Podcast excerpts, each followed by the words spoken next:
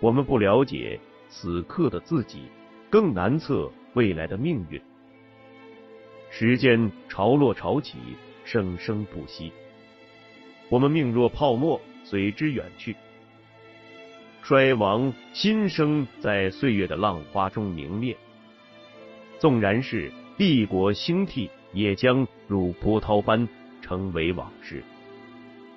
作者摘译自拜伦《唐璜》。在理想、信仰与野心、欲望纠缠裹挟的时代，在权力与金钱对人性异化的漩涡里。一个人半生的追求、挣扎、迷惘，一对灵魂二十余载的爱恨聚散，一群七零后海归所经历的1997至2009年的中国当代史，请听长篇小说《丹尼往事》，作者葛望川。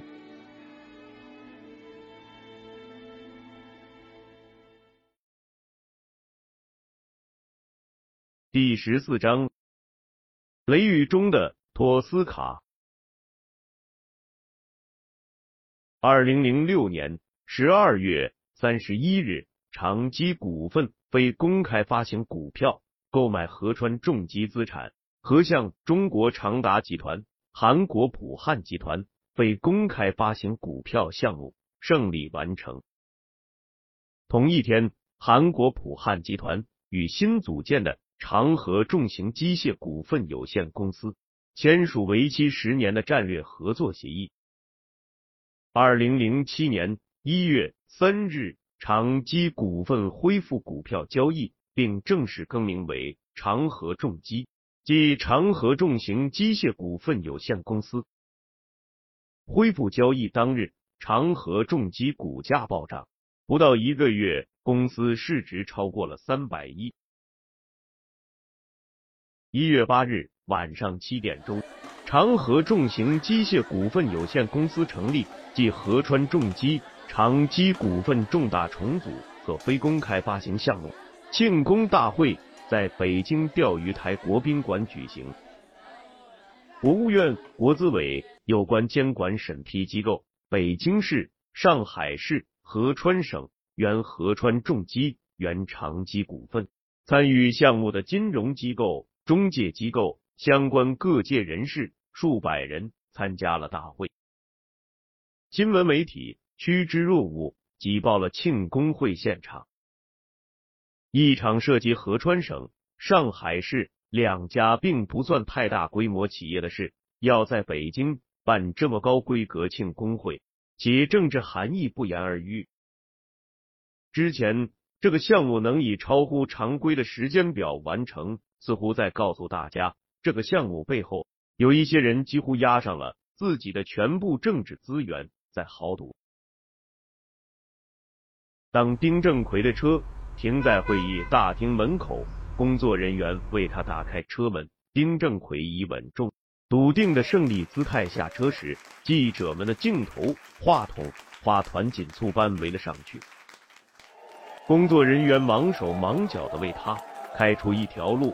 丁正奎一如既往的谦和、沉着又儒雅洒脱，一路向媒体记者、会务人员和参会嘉宾挥手致意，还特意停下来抚着一名紧张的男性工作人员的后背说：“你们辛苦了。”那名工作人员激动的口不择言：“为为人民服务，谢谢丁书记，不不辛苦。”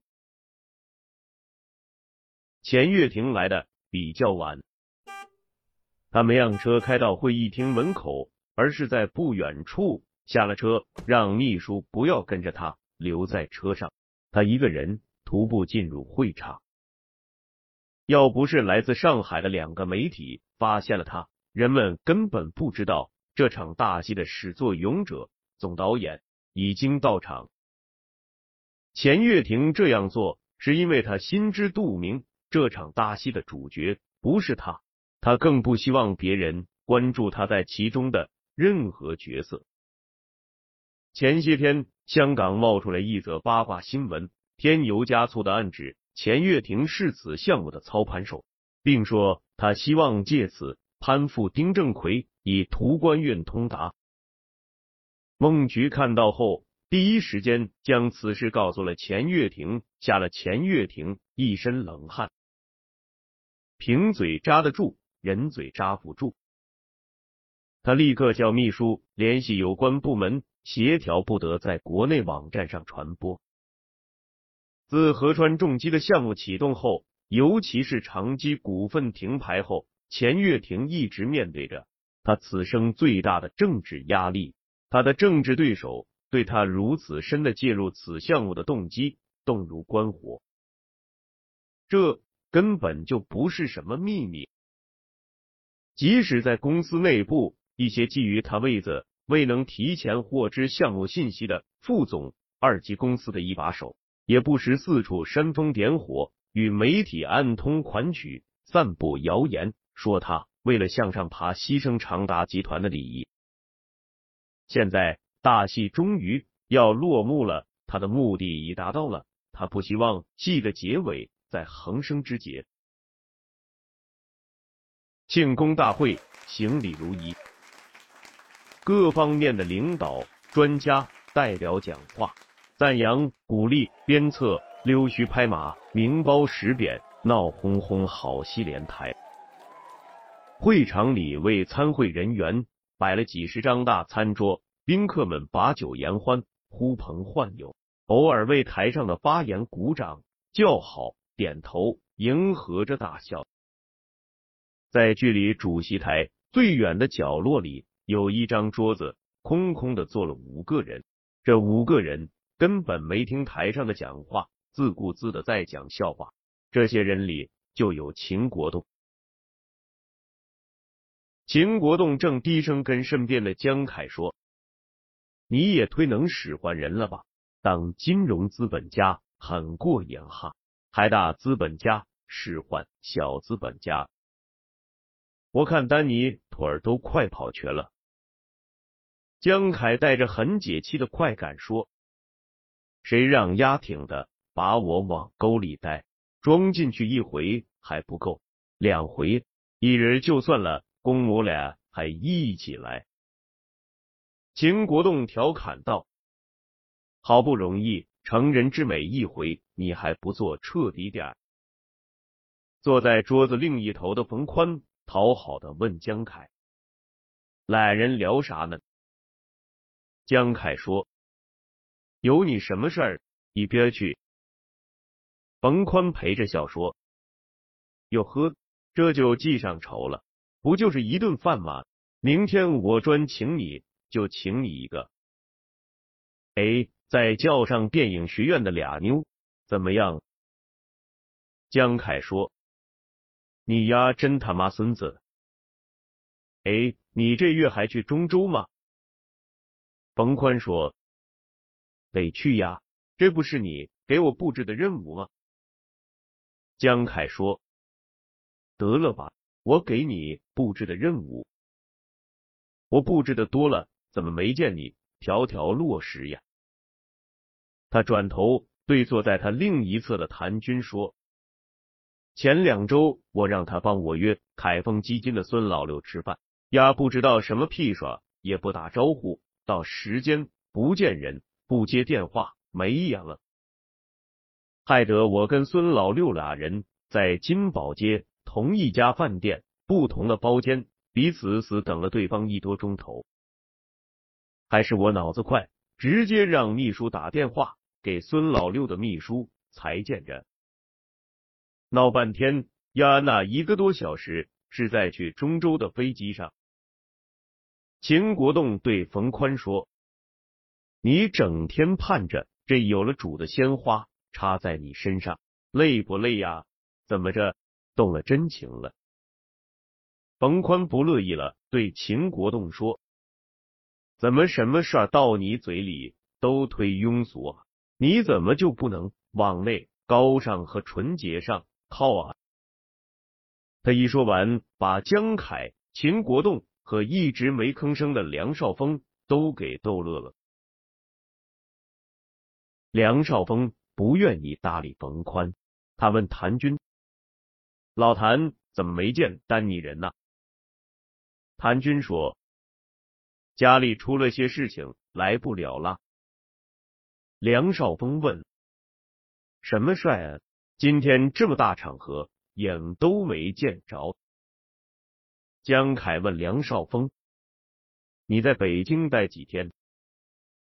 梁少峰说：“后天回深圳。”江凯说：“老上你那开车，明天我也请你一回吧。咱俩明天上午开车到密云溜溜去。他们说有人把湖炸开了，还可以去捞捞冬天的鱼，就是油点了。”梁少峰说。行啊，听你的。江凯说：“哎，我刚想起来，我这俩月跟丹尼商量，准备过几个月在上海搞个意大利时尚文化周，都去捧场哈，可不许不去。”说完，他看了一眼冯宽，冯宽嘿嘿笑着不言语。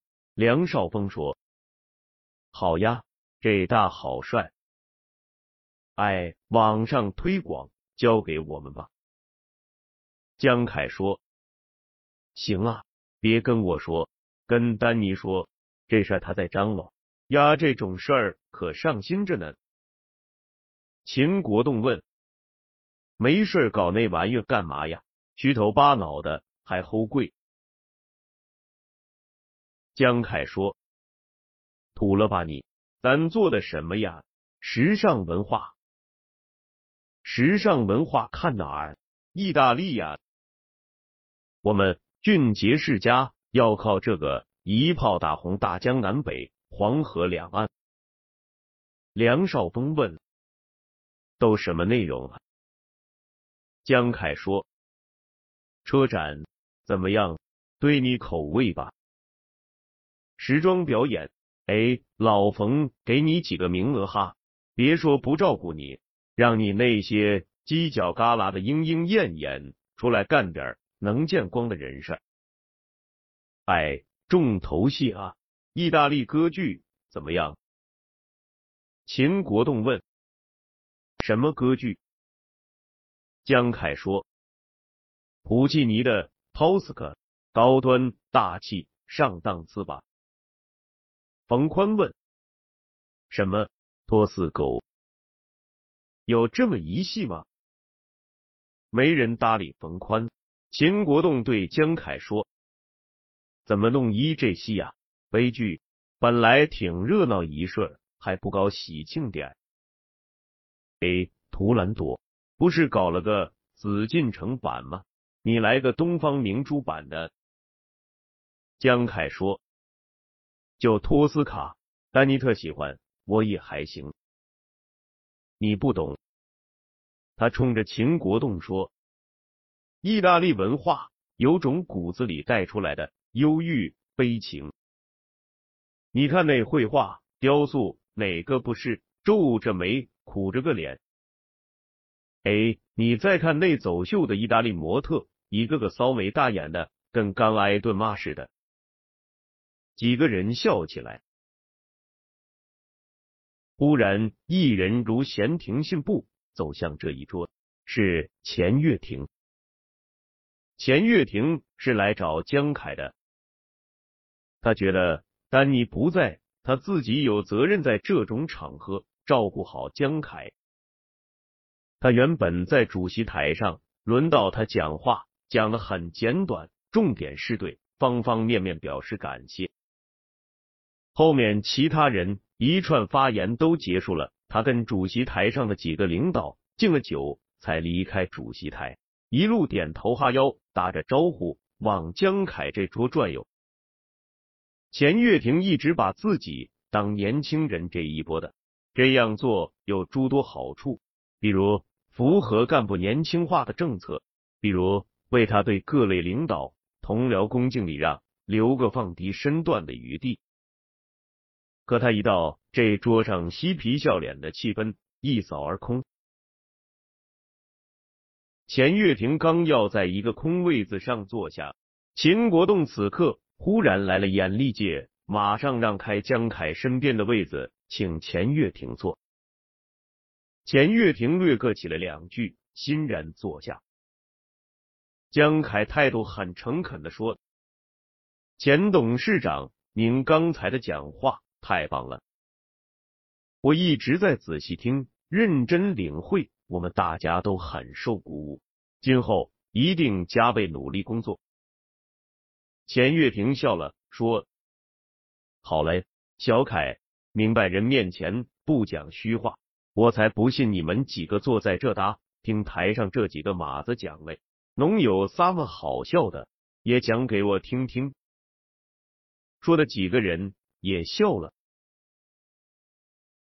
钱月亭又转头对秦国栋说：“小秦，我刚才可是在台上好好夸侬公司嘞，回去同端总讲下来的工作要继续扎扎实实做，保持下去。”秦国栋讨好的点头称是。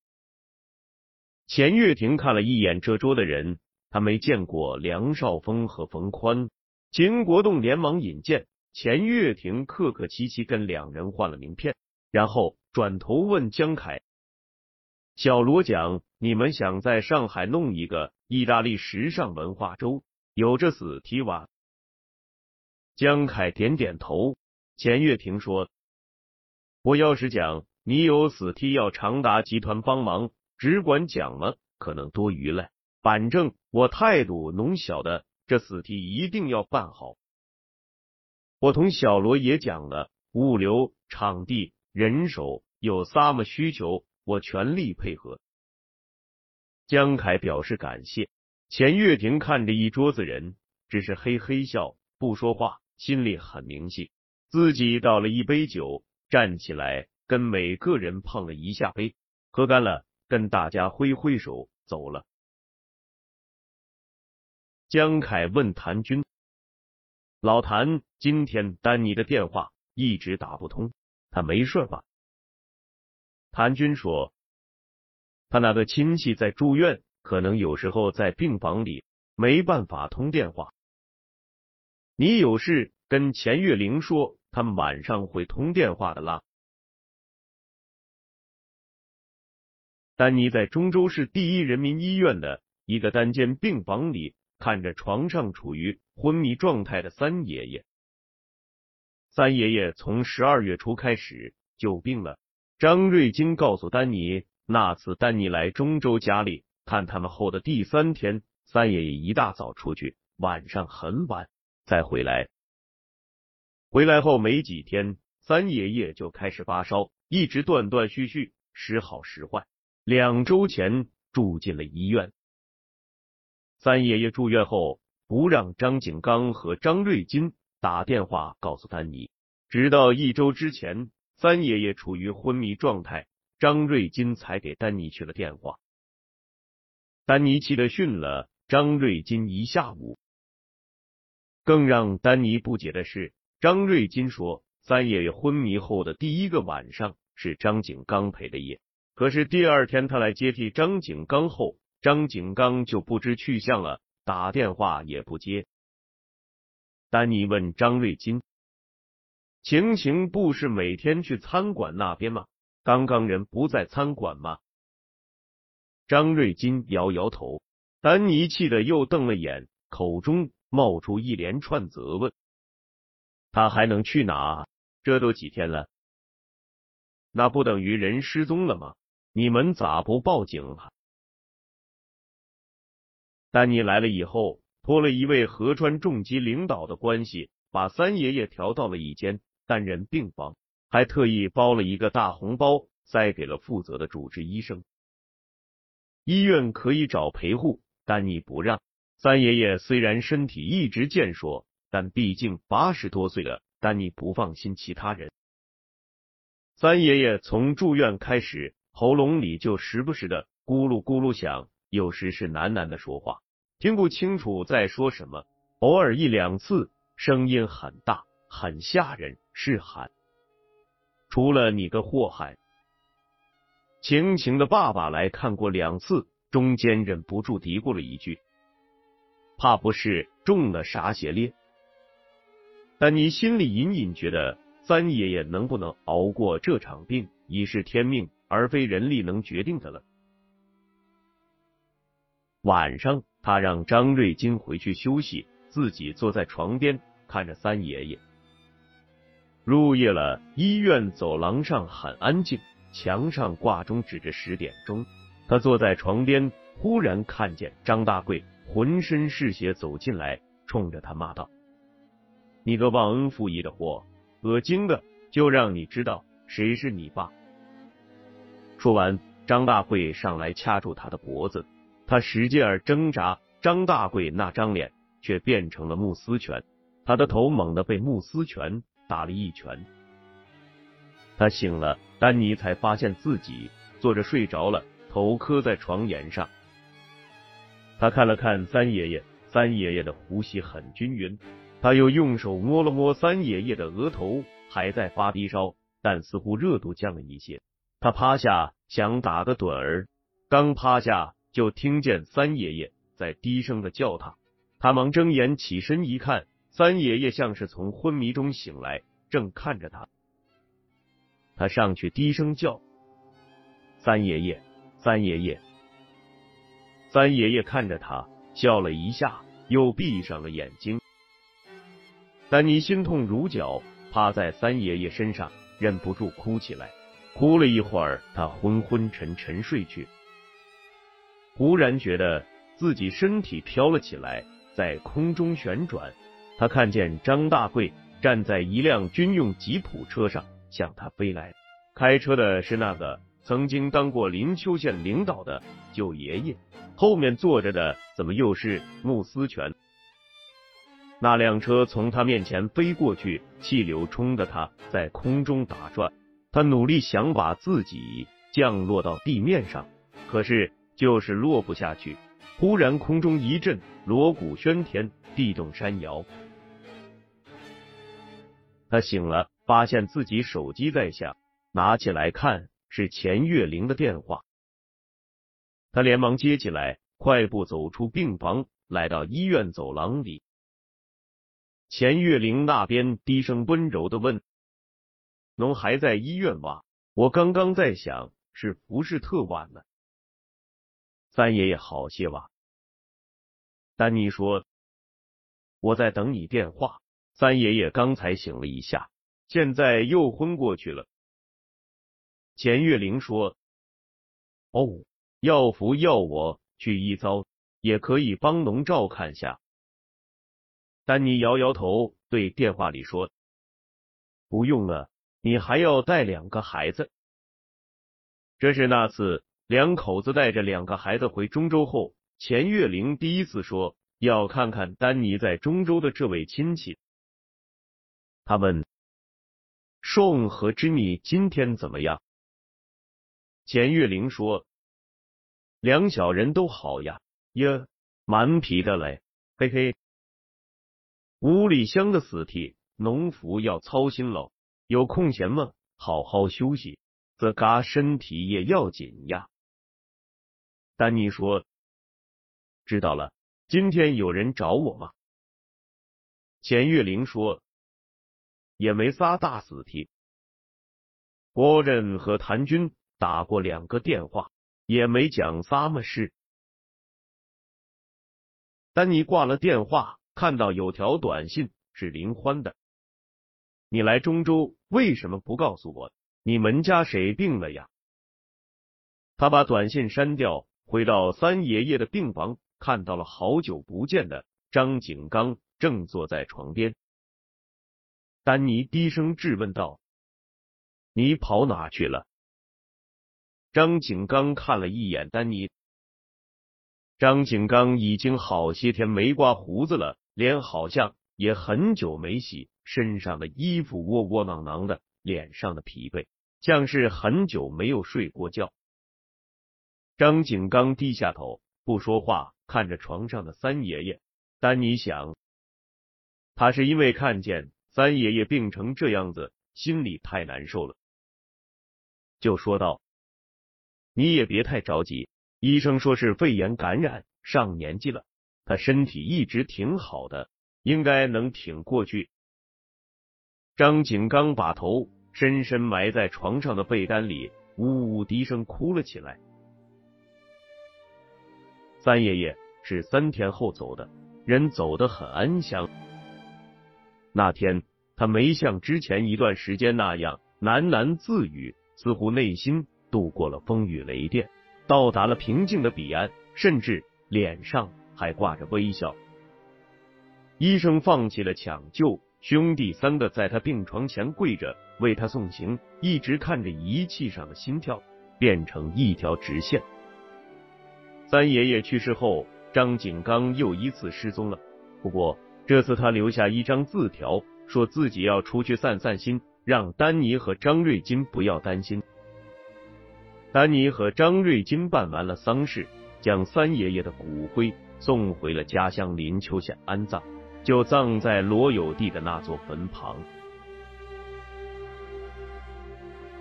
位于中州市城乡结合部的黄村堡。有一片已被政府征用来进行开发的土地，那里被挖了几个大坑后，因为村民闹事，项目停工了，工地上一直没有人。二零零六年十一月底开始，中州陆续下了几场大雪，开春雪化后，开发商与村民的纠纷解决了，工人们回到工地，在其中的一个大坑里，砖头瓦块下面发现了一具尸体。警察来勘察了现场，那人年龄估计在六十岁上下，身上穿了件破旧的西装，头部有被钝器重度击打的痕迹。尸体解剖发现，他死前吸食过冰毒，是被人击打后坠入深坑，颈部骨折窒息致死。现场没有发现任何作案者遗留的证物和痕迹，死者身上也没有任何身份证据。警察一时无法查出死者身份。丹尼办完三爷爷的后事，回到北京后，情绪一直很低落。钱月玲认为，丹尼仍然在为抚养他长大的三爷爷的去世而难过，就想尽办法让他开心。钱月玲心里既为丹尼忧心，又有一丝安慰。我没看错。一真是知恩图报的人。钱月玲和徐静怡商量后，安排二月下旬春节长假，两家大人带上各自的孩子一起去意大利。江凯知道了，非要跟着凑热闹，还说自己是为了准备五月的意大利时尚文化节去做考察，于是就成了两家大人带上孩子，外加一个钻石王老五的旅行。